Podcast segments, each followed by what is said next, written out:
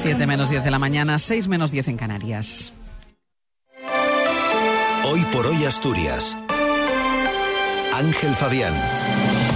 Buenos días, es jueves, es 4 eh, de enero. Asturias cierra 2023 con 4.515 parados menos que hace un año y la cifra más baja desde 2007. Suspendidas las dos primeras jornadas de huelga de las ITV en este año, al incluir la empresa en la negociación la vuelta a la jornada laboral de 35 horas semanales. La Consejería de Educación descarta poner cámaras en los centros educativos de 0 a 3 años. Esta mañana además está más frío, tenemos 2 eh, grados en Oviedo, 3 en Gijón, Avilés, eh, Mieres y Llanes, 4 en Langreo eh, y también en Cangas de Onís y 10 en Luarca. Hoy esperamos lluvias localmente moderadas que se extenderán de oeste a este durante el día. Cota de nieve en 1.500 metros, bajando a 1.200 al final. Brumas y nieblas en zonas de montaña y zonas aledañas al final. Temperaturas máximas en ligero descenso, más acusado en cotas altas de la cordillera. Heladas débiles en cotas altas, vientos del sur y suroeste flojos en el interior, aumentando a moderados con intervalos de rachas fuertes en la parte occidental en las horas centrales y moderados en el litoral que al oeste disminuyendo en intensidad. Mañana tendremos lluvias que pueden estar acompañadas de tormenta. La cota de nieve bajará a 900 metros, por lo que estará activada la alerta a partir de mediodía, así que tendremos unas cabalgatas un tanto desapacibles. Muy parecido será el sábado, con temperaturas aún más bajas y mejorará algo el domingo, frío pero con escasa probabilidad de lluvia. Martín Valle nos acompaña en la técnica. Regala una chaqueta insulada infantil Rock Experience por solo 49,99 euros. En Navidad, el deporte es un regalo que nunca se olvida. Forum Sport.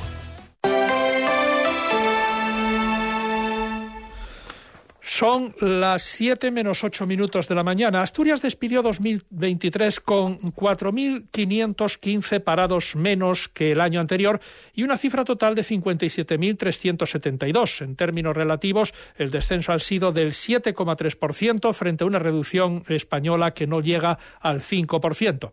Además, ha habido un incremento de 7.576 cotizantes a la Seguridad Social en 2023. La gerente del Servicio Público de Empleo del Principal Begoña López, augura un 2024 no exento de dificultades, entre otras el desajuste que existe entre la oferta y la demanda en el mercado laboral asturiano. El nuevo año se presenta con importantes retos para el mercado laboral asturiano, eh, dificultades para encontrar determinados perfiles profesionales que implicará la necesidad de reconvertir personas hacia sectores de actividad determinados.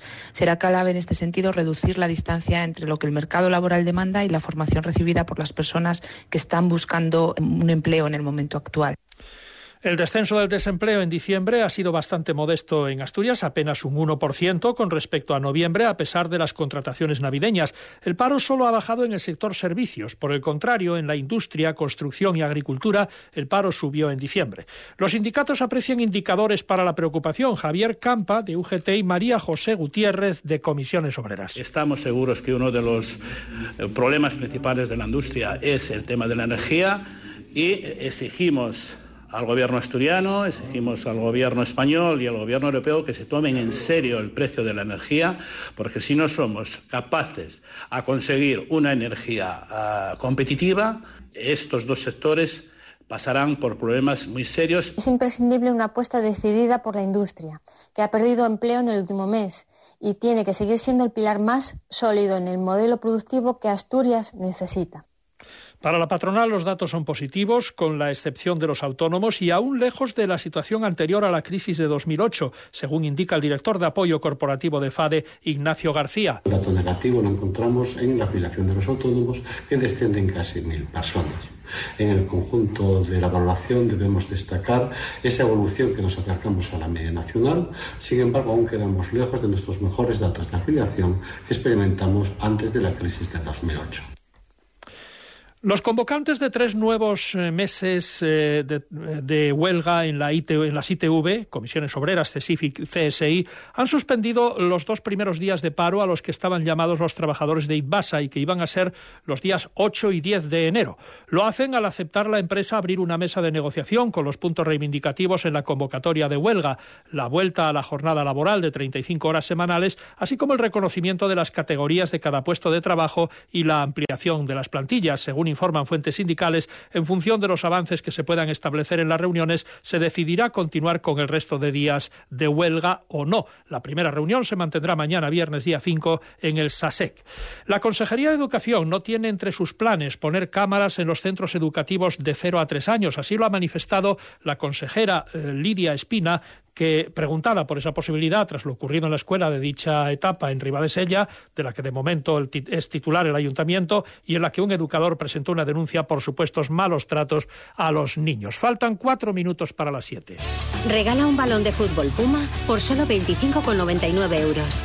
En Navidad, el deporte es un regalo que nunca se olvida. Forum Sport.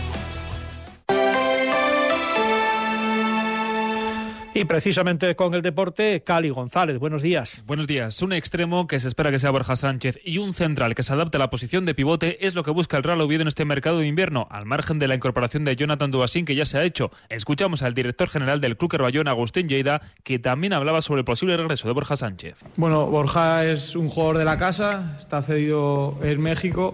En algún momento volverá. No sé si será este mercado, si será más adelante. Un jugador como Borja no le sobra ningún equipo. Y si aparece un central que pueda jugar también de pivote defensivo, lo, lo, incorporamos, pero no vamos a traer por traer. El propio Agustín Lleida confirmó que el club no tiene previsión de que salga algún futbolista más, al margen de que haya hecho oficial la cesión de Alex Cardero al Arenteiro, y destacó que el Oviedo con Dubasín tiene una opción de compra obligatoria en caso de ascenso y opcional en el caso de no subir a Primera División. Por último, también nos quedamos con las palabras del presidente Martín Peláez, que se quejó de la poca predisposición del ayuntamiento. ¿Cuál sería la palabra? A lo mejor estamos uno medio cansado o medio frustrado de ciertas cosas porque quisiéramos que las cosas caminaran diferente y a veces a mí en lo personal, bueno, yo creo que también le pasa a Agustín, a Estela, a los que estamos gestionando en el ayuntamiento ciertas cosas que no caminan al ritmo que quisiéramos que caminaran. Pero bueno, sí quisiéramos no nada más buena voluntad, sino más hecho sobre la mesa, ¿no? El conjunto azul tiene doble sesión de trabajo a las 10 de la mañana y a las 4 de la tarde, entre medias a las 12 del mediodía, una representación de la primera plantilla masculina y femenina van a llevar a cabo la tradicional visita navideña Luca. Y algo similar hizo ayer el Sporting, que todavía no se ha movido el mercado de fichajes. Representantes de los primeros equipos masculino y femenino a niños y niñas ingresados en la planta de pediatría del Hospital de Cabueñes. Todo después de un entrenamiento en el que se reincorporó al grupo Geraldino, una vez superada su enfermedad, así que Gio Zarfino es el único jugador que se mantiene en la enfermería. Pues son las noticias de Asturias en este jueves 4 de enero que les estamos contando en esta edición de Hoy por Hoy.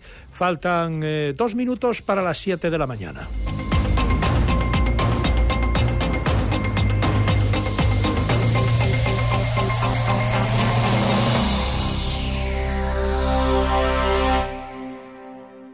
Cadena Ser.